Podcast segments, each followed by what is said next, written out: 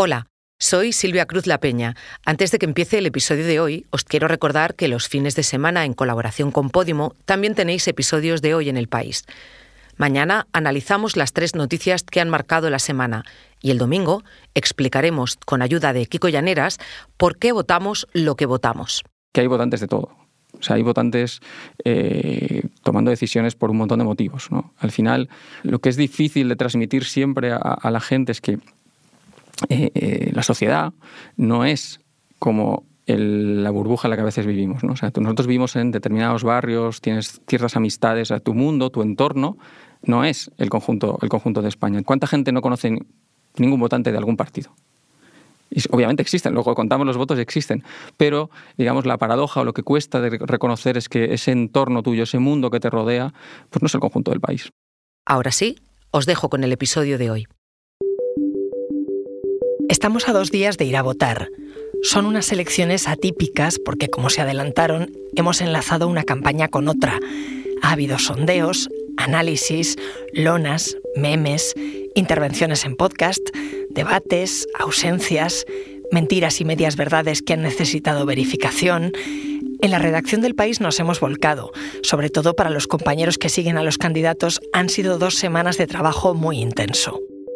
José Marcos García ha seguido al PSOE. Es una campaña atípica. Al PP lo ha estado cubriendo Elsa García de Blas. Mm, entrevistas a primera hora, mítines mañana, tarde, debates por la noche, ¿no? Paula Chouza a sumar. De hecho, ahora mismo estamos en la estación de Sans para hacer trasbordo a, a, Girona. Y Miguel González ha cubierto hasta donde le han dejado a Vox. Para nosotros ha sido muy típica campaña de Vox. Nunca hay sitio ni para el país ni para la cadena Ser. Soy Ana Fuentes. Hoy en el país, así ha cubierto el país la campaña electoral.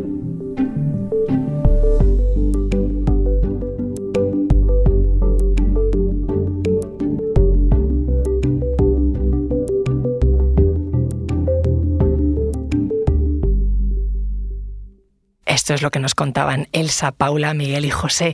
Pero ¿cómo han sido estos 15 días para el resto en la redacción? Lo sabe bien Pilar Álvarez, que es la jefa de última hora del periódico. Ella está en la mesa de redacción, es la que coordina toda la actualidad, el minuto a minuto, y va a ser quien nos guíe por este viaje sonoro. Hola, soy Pilar Álvarez y vivo, como gran parte del periódico, en una campaña electoral. El 28 de mayo, que era domingo, acabamos muy tarde la jornada electoral de las municipales y autonómicas. La verdad es que son alucinantes estas jornadas en un periódico, pero también muy, muy intensas, muy cansadas. Y me fui a casa de madrugada con la broma de, bueno, pues ya han empezado, ya ha empezado la campaña de las generales, pensando en diciembre, claro. El lunes se retrasó la primera reunión, la reunión que tenemos a las 10, porque estábamos pendientes de una comparecencia de Sánchez, ¿no? oye, ¿qué va a decir? ¿Va a, hablar de la crisis de gobierno? ¿Va a hablar de un, de un adelanto? ¿Puede que hable de un adelanto electoral? ¡Bum! He comunicado al jefe del Estado la decisión de convocar un Consejo de Ministros esta misma tarde. Adelanto electoral al 23 de julio, en pleno verano. Es el momento de un cambio político en España, es mi momento. Nos parece un gran error comparecer a unas elecciones asumiendo que uno es el ganador. Estas elecciones no son unas más. Nos jugamos, creo, que el futuro del país para la próxima década. ¿Y qué buscaba Sánchez con el adelanto electoral? Tuvimos reacciones rápido de varios de nuestros analistas explicando justo eso, que quizá lo que quería era evitar el desgaste, forzar la unión de la izquierda, que Sumar metiera el turbo. Como contó Kiko Llaneras, uno de nuestros expertos en datos, en las municipales la izquierda salió muy muy mal parada, sobre todo por esa división de la que estábamos hablando. Y todo eso hizo que el PP arrancara la campaña con ventaja. En esas elecciones el PP sorprendió con un resultado mejor del que anticipaban las encuestas y en esas circunstancias lo que hacen los encuestadores es revisar sus métodos y, de manera casi eso, mecánica, eh, cambian sus estimaciones para dar un mejor resultado al Partido Popular. Entonces, así arrancó, digamos, la carrera hasta las elecciones del 23J. El PSOE empezó fuerte, con un primer vídeo de campaña en el que recuperaron la guerra de Irak, el Prestige, en fin, salieron al ataque. Que la mentira vuelva a mentira. Pues con ese, con ese vídeo lo que quería el Partido Socialista era reactivar primero de todo a sus militantes, a sus cuadros, que estaban abatidos después del fiasco electoral del 28 de mayo. Y por eso recurren a esos vídeos emotivos de orgullo, de apelar a la diferencia con eh, algunos de los aspectos eh, más polémicos de, los gobiernos, de, en este caso de, de José María Aznar. Y mientras el PP, ¿qué hizo? Tenían el viento a favor, así que en su caso lo que tocaba era no arriesgar. La clave era em, tratar de mantener eh, ese efecto ola que se produce siempre después de que consigues una victoria electoral. Es el efecto caballo ganador que se llama. ¿no? Por eso hemos visto en general pues, a un, líder que ha buscado mm, no exponerse a tantos riesgos. En esta campaña, y a pesar de que no era esa la intención de Abascal, no ha tenido más remedio que, eh, de una manera creciente, eh, tener que enfrentarse con Núñez Feijóo y con el Partido Popular. Mm, en la campaña de mayo, para que os hagáis una idea, eh, Abascal solo hizo campaña en aquellos ayuntamientos, en aquellas comunidades donde eh, podía ayudar al PP a desbancar a los socialistas. Sin embargo, en esta campaña, al contrario, empezó Abascal en su primer mitin, el mitin de la noche que empezaba la campaña electoral propiamente dicha, fue en Elegido, eh, en una población de Almería que fue la ciudad más importante de España, donde en el año 19 llegó a gobernar eh, el PP con Vox, esta es también la primera campaña para Sumar, que consiguió en tiempo récord, y quizá con algún trauma, aglutinar 16 partidos de izquierdas bajo la figura de Yolanda Díaz. ¿Y cuál es su idea fuerza? Aquí no hemos venido a hablar de los políticos. Esto va de los problemas de la gente. No queremos hacer una campaña que sea un plebiscito sobre ningún político, ninguna campaña autocentrada en los políticos y las políticas. Queremos hacer una campaña que interpele directamente al votante sobre sus problemas. Pero una cosa son las intenciones y otra la realidad, el contexto. Porque en mitad de la campaña de las generales, de manera muy ruidosa, empezaron a cuajar los primeros acuerdos de gobierno entre el Partido Popular y Vox. Ellos em, querían ir por, por su carril. Eh, lo que ocurrió es que la precampaña estuvo totalmente marcada por sus pactos con Vox para los gobiernos autonómicos y em, hubo un momento en esta campaña que eh, buscaron ¿no? un punto de inflexión para em, tratar de representar una distancia mayor con Vox, ¿no? porque eh, los pactos de eh, las autonomías les habían, habían dado una imagen mm, de cierto entreguismo del PP hacia la extrema derecha, ¿no? con la que ha pactado tres gobiernos. Así que em, aprovecharon el desencuentro en Murcia, que de momento ¿no? está en tablas porque Vox ha votado en contra de la primera investidura de Fernando López Miras, eh, aprovecharon ese desencuentro para eh, tratar de desmarcarse ahí de Vox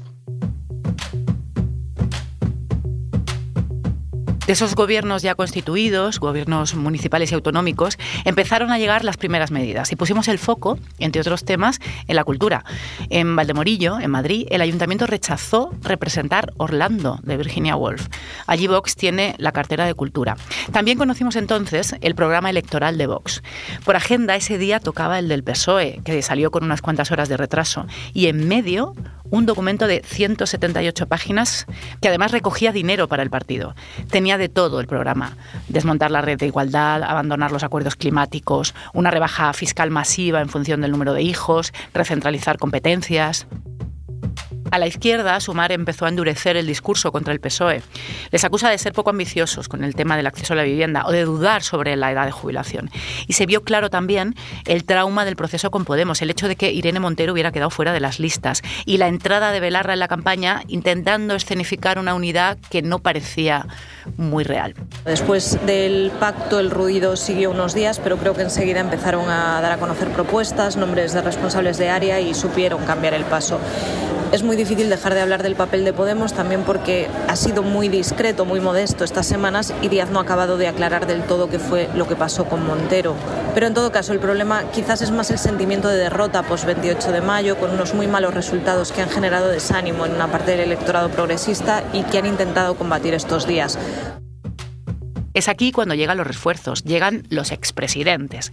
José María Aznar y Rajoy han arropado a Feijóo en esta campaña, pero el gran protagonista de este grupo de ex ha sido sin duda José Luis Rodríguez Zapatero. Muchas veces el que mejor ha dado las réplicas a la derecha. Así explicó Zapatero en el podcast Saldremos Mejores por qué se ha involucrado tanto en esta campaña. Porque sí, en esta campaña han desfilado por los podcasts también. Sí, voy a contar los hechos, que no los he contado hasta ahora. Los hechos es que al día siguiente de las elecciones municipales y autonómicas, donde hubo un resultado pues complicado para la izquierda, no tan malo como dicen, pero bueno, pues recibí un aluvión de peticiones de entrevistas de los medios de comunicación de los grandes medios de comunicación, lo cual me sorprendió un poco porque, bueno, no estoy en primera línea. Dije, bueno, voy a esperar unos días y voy a ir y voy a ir a decir lo que pienso con contundencia. Además, eh, para mm, también dejar algo muy claro de la historia de este país. Eh, esa campaña se discutió mucho de Bildu y de ETA y me parecía que yo tenía una, un deber, un deber con, con todos los españoles de decirles la verdad. Bueno, es que sin Zapatero el PSOE no tendría ninguna expectativas el 23 de julio. Eh, aquí una de las claves es el, la entrevista de Zapatero con Carlos Herrera en la COPE, en la que reivindica eh, la victoria contra ETA eh, por, llevada a cabo y lograda bajo su gobierno, bajo un gobierno socialista. Es decir, que me está diciendo que el que acabó con ETA fue el Partido Socialista. Mi gobierno, sí. Mi gobierno, sí lo digo, bajo mi gobierno se terminó ETA, se entregó ETA, se rindió ETA. Sí, lo digo y lo afirmo, y lo sé. Y luego es que él está haciendo una campaña paralela a la de Pedro Sánchez. Nos ponemos ya en el 10 de julio, el único cara a cara entre Feijó y Sánchez de toda la campaña. Expectación máxima, porque Feijó no ha aceptado ni un solo debate más y Sánchez le pidió hasta seis. El líder del PP se preparó a conciencia. Feijó preparó el, cara a cara mm, eh, durante muchos días. Em, él iba aprovechando todos los trayectos de meeting a meeting, todos los viajes, para ir estudiando la documentación que le, le pasaba el partido. Mm, él es un político de la vieja escuela, eh, por tanto pide siempre todo por escrito. Es algo que eh, resaltan mucho sus colaboradores y los miembros del comité de dirección. ¿no? Eh, así que tenía abundante documentación para preparar el cara a cara, que iba estudiando en todos los viajes. Y luego, pues eh, tuvo un asesor mm, en la sombra, ¿no? que fue el jefe de gabinete de, Isabel Díaz Ayuso, Miguel Ángel Rodríguez, ¿no? y que tiene un estilo eh, bastante agresivo. Enseguida volvemos.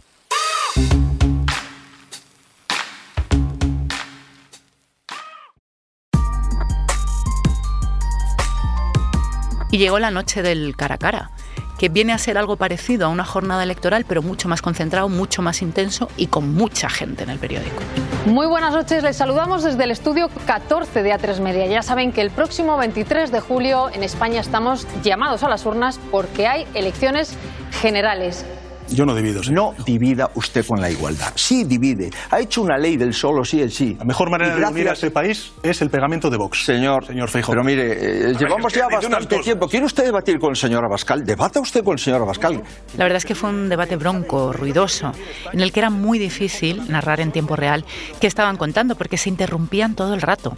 El periódico hizo además un ejercicio de verificación espectacular con una veintena de periodistas comprobando los datos casi en tiempo real se ha notado mucho en, los días inmediatamente posteriores al cara a cara con Feijó.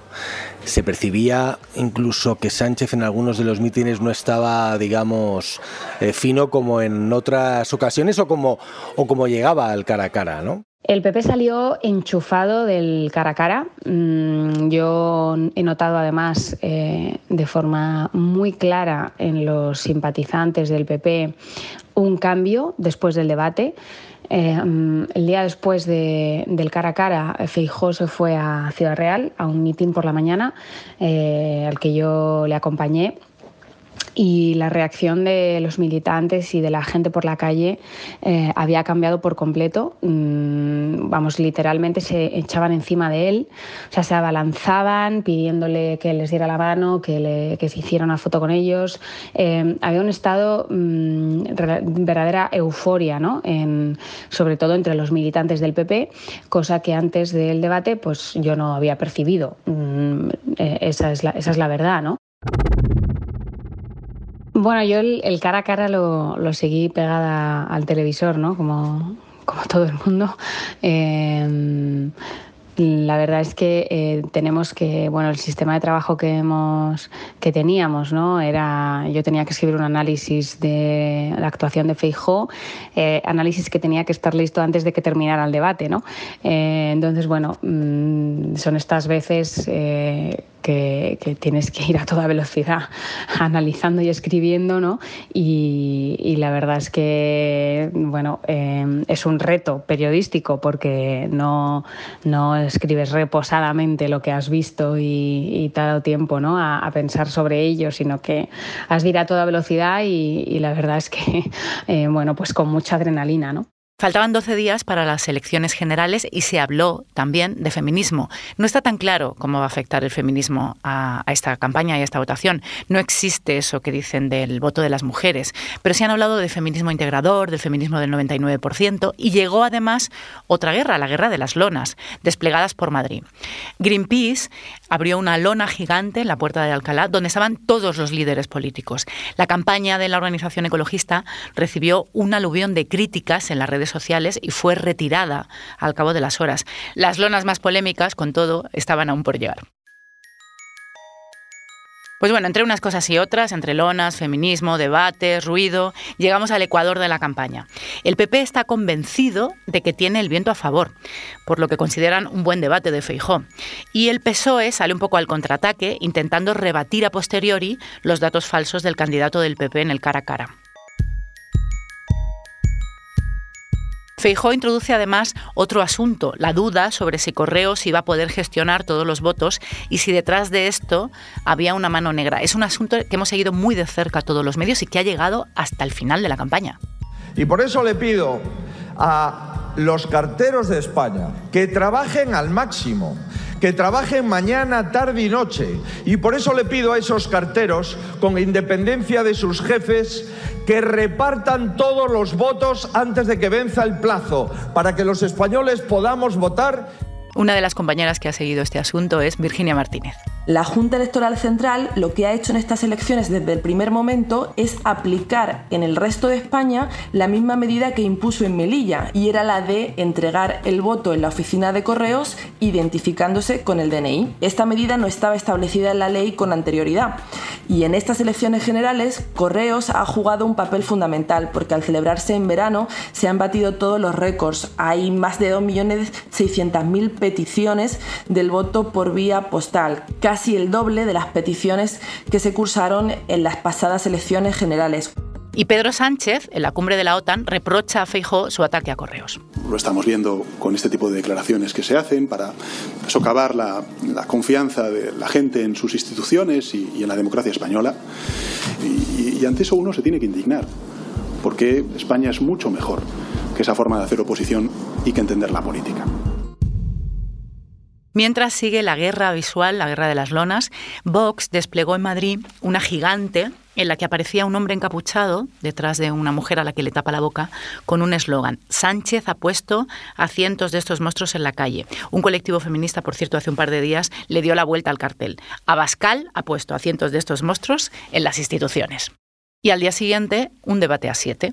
Arrancó con Sánchez criticando precisamente el tono del cara a cara, el tono de Feijó, y criticando sus pactos con Vox. Otros, pues bueno, estarán más en el embarrar la política, la campaña, mm, para tapar sus pactos con Vox, como ocurre hoy y mañana en Extremadura y en la comunidad valenciana, o, también para suscitar eh, injustificadas eh, dudas sobre el proceso democrático y de, y de voto en, en nuestro país. Y apenas unos minutos más tarde, Carlos Mazón fue investido presidente de la Generalitat Valenciana con el apoyo de Vox. El muy honorable señor don Carlos Mazón De acuerdo. Feijó abrió además en campaña otro tema delicado. Participó en un homenaje a Miguel Ángel Blanco en Hermoa y criticó a Bildu y su apoyo al PSOE en la pasada investidura. Ni el presente ni el futuro de España debe ser impuesto por quienes planificaron, ejecutaron o aplaudieron los crímenes como el de Miguel Ángel Blanco. Esa noche en el, debate a siete salió también este asunto. Uno de los participantes era Óscar Matute, portavoz de Bildu, que le reprochó al representante de Vox, a Iván Espinosa de los Monteros, que usaran el terrorismo. Yo no sé dónde estaba usted, le dijo, pero cuando pasó lo de Miguel Ángel Blanco yo estaba en una de las vigilias por Miguel Ángel Blanco. Me encontraba pidiendo la libertad de Miguel Ángel Blanco en Hermoa. Yo no sé dónde estabas tú o dónde estaba usted. Como decía antes Elsa, los pactos que vinieron del 28 de mayo estaban muy presentes, han estado muy presentes en las generales. El 14 de julio fue investida en Extremadura María Guardiola como presidenta de la Junta. Y en esta ocasión no fue el PP, sino el presidente saliente, Guillermo Fernández Vara, quien criticó que el partido que pierde las elecciones sea investido. Le traslado en mi nombre y en nombre de mi grupo que de aquí nunca va a salir una palabra hacia ustedes que le represente como ocupas o como gobiernos ilegítimos. Dijo usted ayer en su intervención en varias ocasiones que, que, iba a ser presidente porque así lo han querido los extremeños. Perdone, no, señora Guardiola. Usted va a ser presidente porque lo han querido aquellos señores que están allá arriba. Van pasando los días y Sánchez encara los últimos días de campaña pasando de lo más racional a la épica. Siempre hemos tenido que luchar contra todo pronóstico. Bueno, aquí vimos una vez más al Pedro Sánchez original al del manual de resistencia, al que eh, se resiste a la derrota eh, cuando parece que, todo indica que va a ser así. Nosotros ganamos unas primarias en dos ocasiones contra todo pronóstico. Nosotros ganamos una moción de censura para expulsar la corrupción del gobierno de España contra todo pronóstico y por eso es, hizo esa referencia de contra todo pronóstico, nos impusimos en las primarias, salió adelante eh, la moción de censura contra Rajoy. Así que sabéis lo que va a pasar el 23 de julio, que vamos a ganar las elecciones contra todo pronóstico. Y desde luego, si logran sacar esta campaña adelante, será por, por la épica y apelando a las emociones del electorado de izquierdas. Y el PP hace un cambio de objetivo. Con las encuestas al alza, empiezan a pensar en el después. Formar un gobierno en solitario sería mucho más fácil si consiguieran reducir el espacio de Vox. Y si concentramos el voto en el cambio, el cambio sale. En el lado izquierdo, Yolanda y One Belarra juntas en Pamplona. Creo que es importante decirle a la gente que está dudando si votar Sumar o si votar al Partido Socialista que el único voto seguro para frenar a las derechas y para seguir avanzando en derechos es el voto a Sumar. ¿Cómo era el ambiente en el primer mitin de Yolanda con Ione?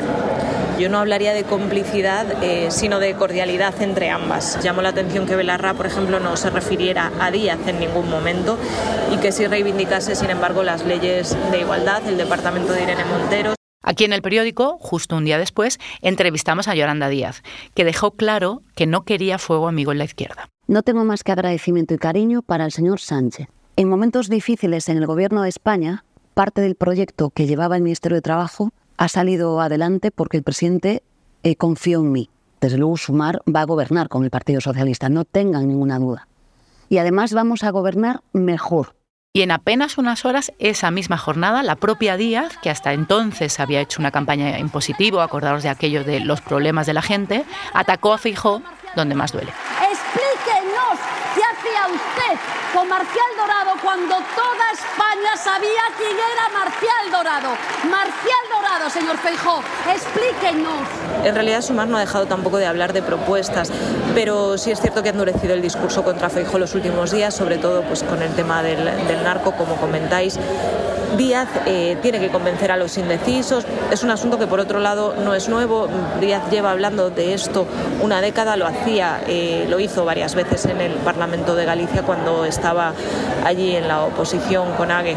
Se ha hablado mucho de mentiras en esta campaña. Si se empezó hablando de las mentiras del PSOE con el foco puesto ahí, luego se dio la vuelta y la izquierda encontró un filón de desgaste, porque además ese día Feijó fue a televisión española. Nuestro partido nunca dejó de revalorizar las pensiones conforme al IPC. El único partido que congeló las pensiones fue el Partido Socialista Obrero Español. Por cierto, el señor Sánchez era diputado en la Cámara. Eh, por tanto, siempre lo hemos hecho. Y yo en el Senado. No es correcto, señor Feijo. Es absolutamente correcto. no lo hicieron ni en 2012, ni en 2013, ni en el año 2017. Yo no sé de dónde saca usted eso. Y ante las últimas horas para publicar encuestas, se publicó el CIS, que analizó, como siempre, Kiko Llaneras. Desde la llegada de José Félix Tezanos a la dirección del centro en 2018, eh, las estimaciones que hace el CIS, eh, cuando luego las comparamos con los resultados que se producen en las elecciones, y ha habido desde entonces más de una treintena, pues vemos dos cosas de manera sistemática, que es que los errores en precisión de las estimaciones del CIS es mayor de lo que solía ser, y lo que es eh, peor y aún más claro, de manera sistemática el CIS estima más votos para los partidos de izquierdas. Entonces, esa es la, situación con las estimaciones del CIS. Simplemente eh, no podemos eh, usarlas como solíamos y hay que ponerlas siempre, digamos, en, en cuestión. Esto no quiere decir, no obstante, que la izquierda no pueda sorprender. Este miércoles fue el día del debate a tres, donde rechazó estar Feijó. Pedro Sánchez, Santiago Bascal y Yolanda Díaz se enfrentaron en el plató de Radio Televisión Española con una intensa cobertura desde el periódico para los jóvenes a los contratos básicos. Y podemos poner también algo de que es la que más se está atacando a...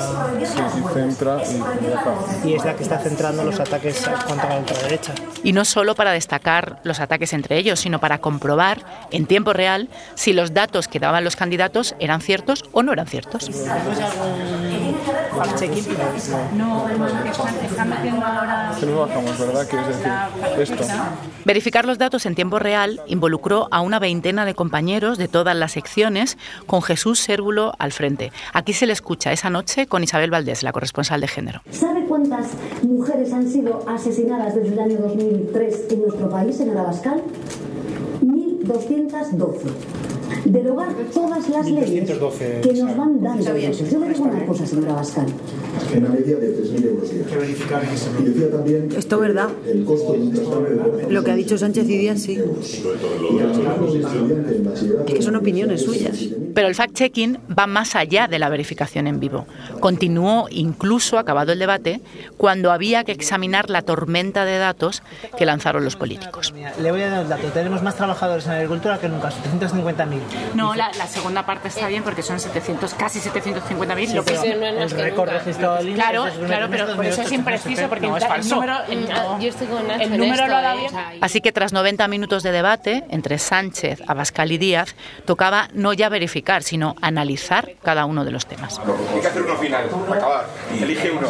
Entonces yo hago uno de Abascal Pedro, ¿no? Y tras la verificación y los análisis, era el momento de decidir la portada del día siguiente, el titular, los enfoques, las fotos. Pues Álvaro, ya ha mandado, ha mandado la foto, ¿vale? Tiramos al final con la de los tres con el, con el atril, ¿te parece, Alex? ¿Para dónde? Para, la portada. Vale. ¿Vale? Es la que ha elegido la directora. Esta noche acaba la campaña, el sábado reflexionamos y el domingo a votar.